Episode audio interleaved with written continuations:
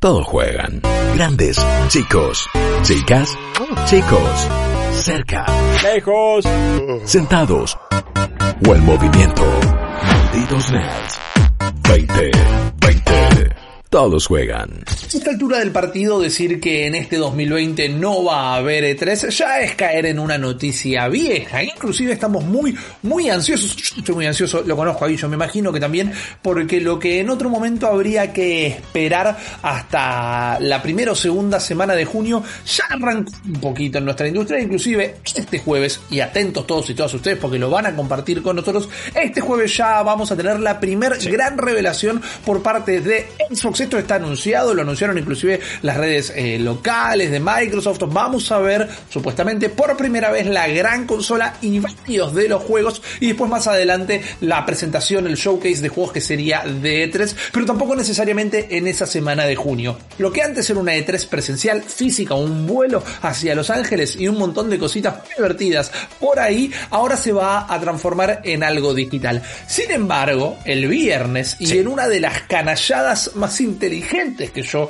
he recordado en la industria de los videojuegos en mucho tiempo, aprovechándose de que no iba a haber absolutamente ninguna noticia, Jeff Keighley, el Keighley de la gente, el presentador de los Game Awards, uno de los principales jugadores en la industria de la promoción de los videojuegos, dijo, che, ¿saben qué? Se viene el Summer Game Festival, que va a ser un festival de videojuegos no presencial, digital, que va a durar tres meses. Tumbi, anda a buscar la E3 y de esta manera no solo nos dejó a todos con los ojos abiertos como platos, sino que ya anunciando que esto es algo que piensa repetir año a año, creo que estamos más cerca que nunca de hablar de la posible muerte de E3. Algo gigantesco, algo medio retórico. Yo lo entiendo, pero una vez más, y ahora lo vamos a desarrollar. Sí. Un evento que dura una semana en un lugar súper específico del mundo, un lugar bastante caro del mundo, ya inclusive para la gente que vive en el mismo país, contra un evento que va a durar tres meses, va a ser no presencial y va a tener desde trailers que se van a revelar hasta demos, hasta eventos dentro de los juegos. Eso es algo que E3, como la conocemos el día de hoy, no lo va a poder replicar en este momento. ¿Cómo, cómo lo viste todo esto, Guillo? Eh, lo veo eh, bastante parecido a, a- a lo que ves vos. Es el jaque mate y el último clavo en el ataúd de, de E3 en cierto Ajá. punto. Lo veo como una al- al- algo inevitable también que va a suceder. Y me parece que la pandemia acelera el proceso nomás. Eh, pero esto iba a terminar sucediendo. Vos dijiste que Los Ángeles es un lugar caro, vos dijiste que Los Ángeles era un solo lugar y es una sola semana. Sumale que el centro de convenciones eh, que estaban eligiendo y para, la cual, para el cual la ESA paga una cierta eh, cantidad de dinero para poder tenerlo y para utilizarlo y para un montón de cosas. Es un lugar medianamente chico ya a esta altura. En total, en E3 pasan. El año pasado pasaron 60 y pico mil de personas. Ajá. Comparado con los 350, 360 mil, 330 mil que pasan por otros eventos como Gamescom, como eh, directamente lo que es Brasil Game Show, como lo que fue China Joy, como lo que fueron Claro. todos los otros eventos destinados a la industria y al público que por los cuales pasan miles de cientos de miles de personas y en E3 simplemente esos números Eh, la E3 hoy por hoy y el año pasado ya y este ni hablar si se hacía era solamente para beneficio de la ESA las empresas se benefician, o sea, los grandes publicadores, los medianos quizás un poco más, pero Sony, Microsoft, también la- la- las empresas que hacen hardware, ¿se beneficiaban con la E3 o se beneficiaba la ESA para seguir manteniéndose con una entrada, con sponsors y con un montón de cosas? Medio que es el huevo y la gallina, medio que tampoco sé si podemos realmente dar esa conclusión o no. Pero lo que sí diría es que la, la que principal se beneficiaba y la que principal necesitaba la E3 era la ESA. Por algo Sony dice, ¿sabes qué, man? Yo ya no voy a formar parte de este circo. ¿Por qué? Porque soy PlayStation, tengo el número lo suficiente, el nombre lo suficientemente grande como para poder dar mis propias presentaciones. Esto es, me parece sí, la, el, el método con el cual ambos se pueden beneficiar. Con el cual Totalmente. tanto grandes como chicos, como organizadores, como publicadores, como juegos, se pueden beneficiar porque es medio una forma, me parece que es de darle un marco más oficial, más de evento y de mayor trascendencia a lo que ya vienen haciendo todos. Que es la Nintendo Direct, el Inside Xbox, el State of Play, el stream de Bungie presentándote las novedades de Destiny, Claro. lo que hace Ubisoft para presentar un nuevo Ghost Recon. Eh, la modalidad es esa. Tenemos un estudio, armamos un stream, te hacemos una presentación, llegamos a millones y millones de personas y con eso hypeamos, controlamos el mensaje y con eso hypeamos a la gente. Eh, y por- Totalmente. Y, me parece que esta estrategia es es súper inteligente. ¿Por qué? Porque de nuevo le da para mí ese marco de importancia. O sea, no es lo mismo simplemente una State of Play o algo así. Cuando vos lo enmarcás, en, no man, es la temporada de anuncio de videojuegos. Son tres meses y es el Summer Game Fest. Y le das una chapa, porque después se va a generar esta cosa de que todos los años vamos a esperar, bueno, de mayo a agosto, ponele, si es que sigue durando eso, sabemos que se vienen los anuncios grosos.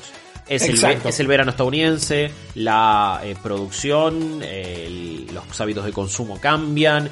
Piensen que es como, bueno, acá llega enero y todo cambia eh, en el hemisferio sur. eh, ahí es también lo mismo. Entonces, bueno, es siempre fue un momento donde la industria se calmó.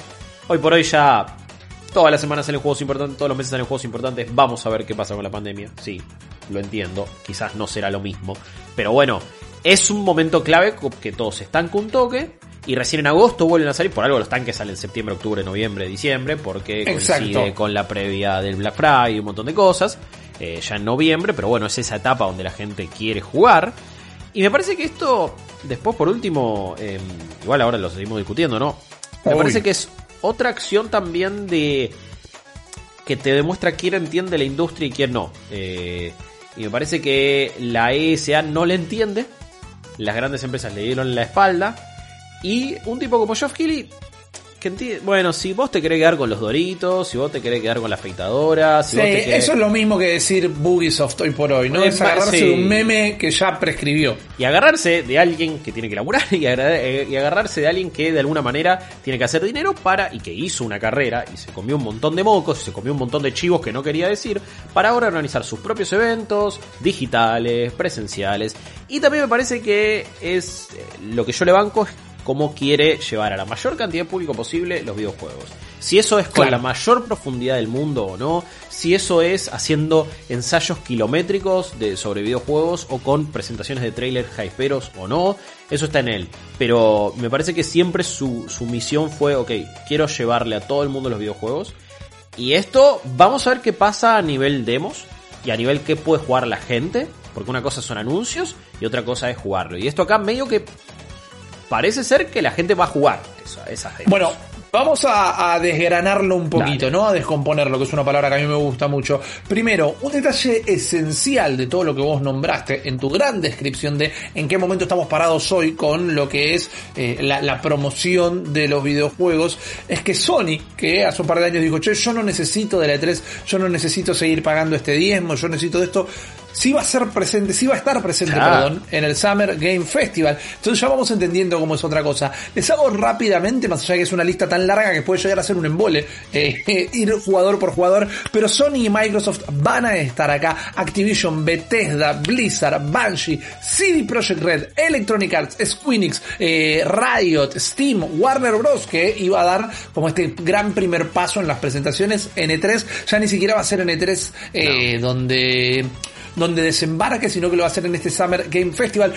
Pequeñísimo paréntesis, pero súper en tema. Eh, quizás nosotros repetimos mucho lo importante que iba a ser Warner Brothers este año. No sabemos la magnitud de sus eventos, más allá que conocemos sus juegos, pero quiero dejar en claro que si hacemos tanto hincapié sobre esto, es que nunca había tenido una presentación como No, las claro. otras grandes, pero siempre tiene una presencia gigante en el piso de 3 Warner Bros. Gigante, Pero de los mejores están, de la mayor producción, de eh, las mejores presentaciones que he ido yo a nivel a puertas cerradas, Sí. tal vez. Eh, son casi como mini conferencias para 10 personas. Entonces era muy grosso. Y yo creo que a la ISA le va a doler que este desembarco tan masivo ahora ya no sea en su piso. Más allá que hoy por hoy no podrían hacer nada porque eh, la, la pandemia nos afecta a todos, no solo a ellos. Pero se pierden este jugador y un montón de nombres más. Sí, porque 2K, salté- Blizzard, todos. Todos. Exacto, sí, Bandai Namco, eh, Digital Extremes, un montón, realmente un montón de jugadores. Nintendo es la que no aparece. eh, y la Buena está- observación. Y la que está en la suya, pero bueno, era Pero- también la que ya había pasado un plano digital con las Nintendo Direct.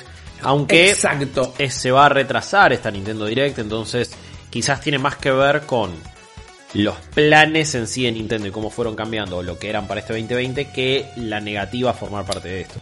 Totalmente, estoy de acuerdo. Para mí quizás viene por ese lado y además, más allá de que estén, el Nintendo está en un quilombo muy grande en este momento, no sé si recuerdan que el otro día hablamos de cómo habían hackeado 160 mil cuentas, hoy por hoy se aseguró de que se pudieron asegurar de que no le robaron los datos de la tarjeta de crédito a nadie, Sí. así que eso es- es, 160.000 un gran alivio. Exactamente, exactamente. Pero lo que pasó este fin de semana también fue que se filtraron eh, código fuente y muchísima data de todo lo que fue el desarrollo de GameCube, de Wii Sí, y de, de. Nintendo 64, que es muy importante, eh, es muy interesante, perdón, Sí. ver eh, cuánta data había, porque por ejemplo se eh, descubrimos un montón de cosas de cómo funciona internamente Nintendo que no vamos a hablar, pero también está hablando de las grandes vulnerabilidades que están sufriendo las empresas, Bueno. entonces eh, están afectados, como le pasó a Naughty Dog. Eso te iba a decir, lejos. al final lo de Naughty Dog, o sea, todos nos enamoramos de esa versión de, uy, no, era un empleado que se fue mal y que no le pagaron y que esto y que el otro, y al final todo indica, y, y decimos todo indica como para no dar ya por sentado nada, pero Claro. 99% sí, fue un hackeo, un hackeo porque hay eh, ciertas vulnerabilidades de seguridad a través de juegos anteriores de. Naughty Dog.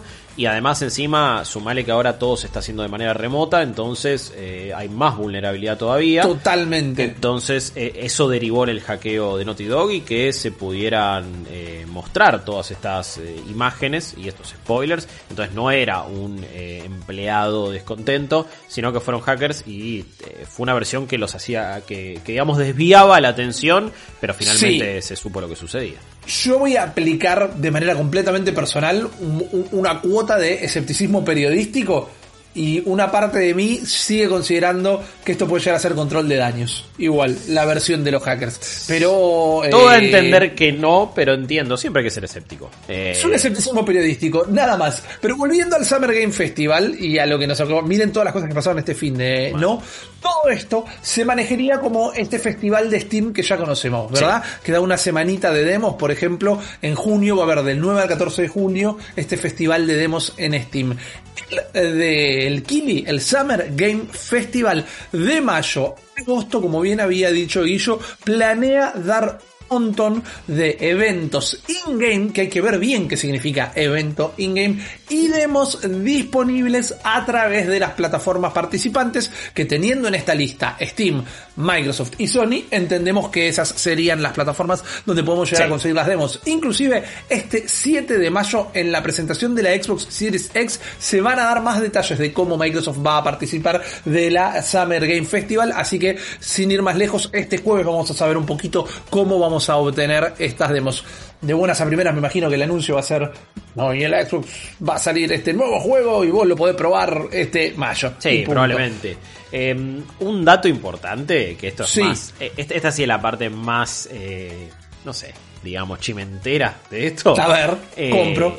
Está organizando Geoff Keighley todo esto con I Am 8-Bit, que era Ajá, la empresa sí. que iba a producir el show floor y todo lo que iba a tener que ver con esta E3. Pero donde eh, a principio de año descubrimos que, o no, me acuerdo, ya fue antes de la pandemia, em, descubrimos que no estaban en buenos términos con la SA, no se habían puesto de acuerdo y al final dijeron no, nosotros no vamos a participar de la E3 y se bajaron.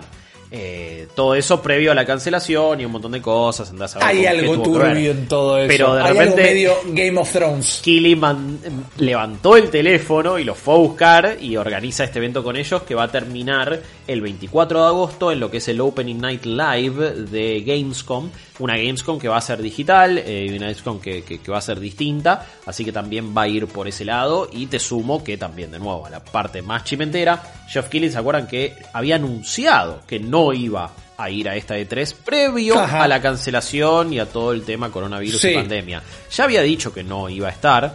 Evidentemente ya estaba organizando esto y ya ese era su plan. Que siempre la duda estará y me parece que con lo que más te tenés que quedar, más allá de, de que son tres meses de anuncios y es una locura en cierto punto, es, ok, bueno, ¿esto realmente democratiza el acceso a las demos, a los trailers, a todo? ¿Le da más o menos eh, exposición a ciertos juegos, ciertas empresas? ¿Vos cómo lo sentís? Sí, definitivamente, Guillo. Me parece que es por ahí ese poder, en lugar de llevar a Los Ángeles a todo el mundo, eh, que es algo siempre. Yo, yo lo recuerdo por haber estado ahí, vos también lo hiciste charlar con gente de Estados Unidos y que te dijeran cuánto les costaba poder pagarse una estadía en Los Ángeles. Me acuerdo haber estado ahí el primer año que se abrió el público y encontrarme con un montón de argentinos que me dijeran que se gastaron el aguinaldo y un pago de colaborador porque era el sueño de su vida. Entiendo que no es lo mismo, entiendo que no es estar adentro de ese edificio que viste tantas veces en tantos nivel X y demás, pero esto le llega a todo el mundo, man. Le llega absolutamente a todo el mundo. La única limitación que no creo que exista, pero la única limitación que llegar a existir es que para jugar la demo necesites Xbox Game, eh, eh, Xbox Live Gold o PlayStation Plus. Y inclusive, o e inclusive, me imagino que eso no va a parar ser. Si vos tenés una consola o una compu, vas a poder ser partícipe de todo esto que encima la cultura de las demos tiene que volver, man. Con lo que cuesta hoy garpar un juego de 60 dólares, con lo que cuesta hoy garpar un juego de 10 dólares. La cultura del demo tiene que volver. Y esto tiene un montón de utilidad porque te muestra cuáles son los juegos que te vienen, te permite tener un hands-on para opinar, va a aumentar muchísimo más las conversaciones también, porque antes podíamos ir vos y yo, jugar un juego y se lo contábamos a toda la gente y fantástico, pero acá cuando todos lo jugamos, la, discusión pasa por otro lado, es otra, está nutrida de otra manera y me parece que eso no tenés con qué darle. No, tengo miedo o, o, me pregunto cuánto se van a animar a largar una demo a la intemperie. Eh, demos hay pocas. Demos hay pocas por muchos motivos. Eh, uno principal es porque todo, cualquier empresa va a querer que preordenes con las menores dudas posibles y con la mayor manija posible viendo un trailer eh, y que esté súper diagramado, más allá de que las demos también lo pueden estar. Eh, por ese lado no quieren que lo pruebes antes por esas cuestiones. El otro es que los juegos se terminan de hacer o no se terminan de hacer nunca, entonces siempre van cambiando de estado y quizás para cuando está en el lanzamiento más o menos está jugable o está jugable o necesita el parche del día 1 y antes yo no te puedo dar esa experiencia sin la demo. Eh, otra cuestión, ¿por qué no hay demos? También son costosas. Eh, sabemos de historias, de innumerables historias de empresas y de eh, desarrolladores diciendo y la verdad que hacer la demo para la E3 fue un pelotazo en los testículos y en los ovarios. O sea, fue algo que costó dinero, costó tiempo y estresó y generó un crunch adicional antes de la salida del juego.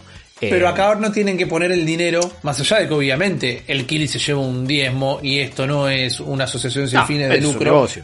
Pero no tienen que poner la millonada de dólares que cuesta el stand. El, stand y un montón de cuestiones también de, de, promoción. Eh, yo creo que es distinto, te puedes preparar distinto. En tres, si está todo distribuido en tres meses, no necesariamente tenés que llegar a junio, sí o sí. Al 12 de junio tener la demo ahí, claro. Eh, los kits para, para probarlo, o sea, un montón de cosas de logística que son un bardo. Y también trasladar a tu estudio y un montón de cosas.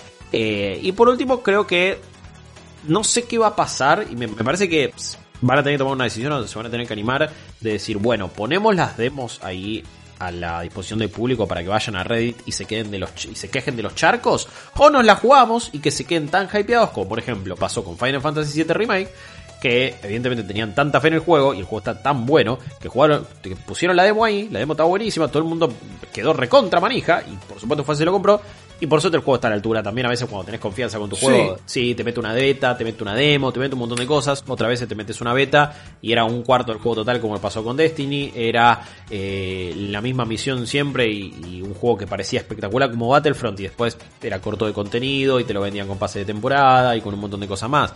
Vamos a ver qué pasa. Yo no creo que todos los juegos tengan demo, yo no creo que los juegos más importantes tengan demo. Me parece que sí se van a beneficiar mucho los AA y los, los indies que no se dan a conocer tanto y que van a ir por ahí. Eh, Lo que pasa en esta categoría particularmente, o en este año, Guillo, es que encima muchos de los juegos que se van a anunciar ahora son Next Gen. Entonces ahí están excusados también un poquito este, de no claro, ¿Dónde vas a correr la demo si no está la consola? El año que viene, si querés entramos todavía un poco más en esa discusión, pero estoy completamente de acuerdo último detallecito, ¿dónde van a vivir ustedes? Bueno, el Summer Game Fest se va a distribuir a través de YouTube, de Twitch, de Twitter, de Mixer y de Facebook, que hace poco si escuchan el programa se habrán enterado que entra con los dos botines de punta en el mundo de streaming de videojuegos, con charlas que encima, videos, presentaciones, que muchas de ellas van a estar abiertas y cerradas por el propio Jeff Keighley, que si me preguntan a mí como última observación, obviamente es su, su proyecto, su hijo, su pollo, es su trabajo también.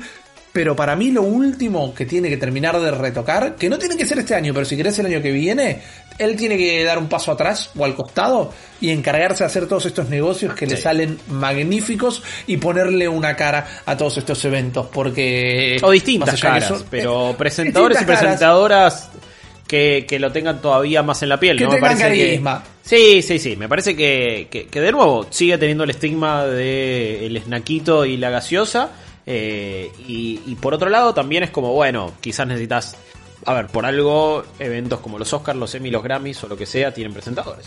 Y presentadores. Claro, exactamente. Él es un tipo que siempre parece medio incómodo, como que tiene mucho en la cabeza. Porque él está haciendo eso y se está preocupando de que todo eso salga bien. Está jugando el año eh, por, eh, de, económico. Por eso. Yo sí. voy a poner mi vela para recuperar a Isha Tyler y, y que, ah, que, sea la cara. Número uno. De, Qué grande.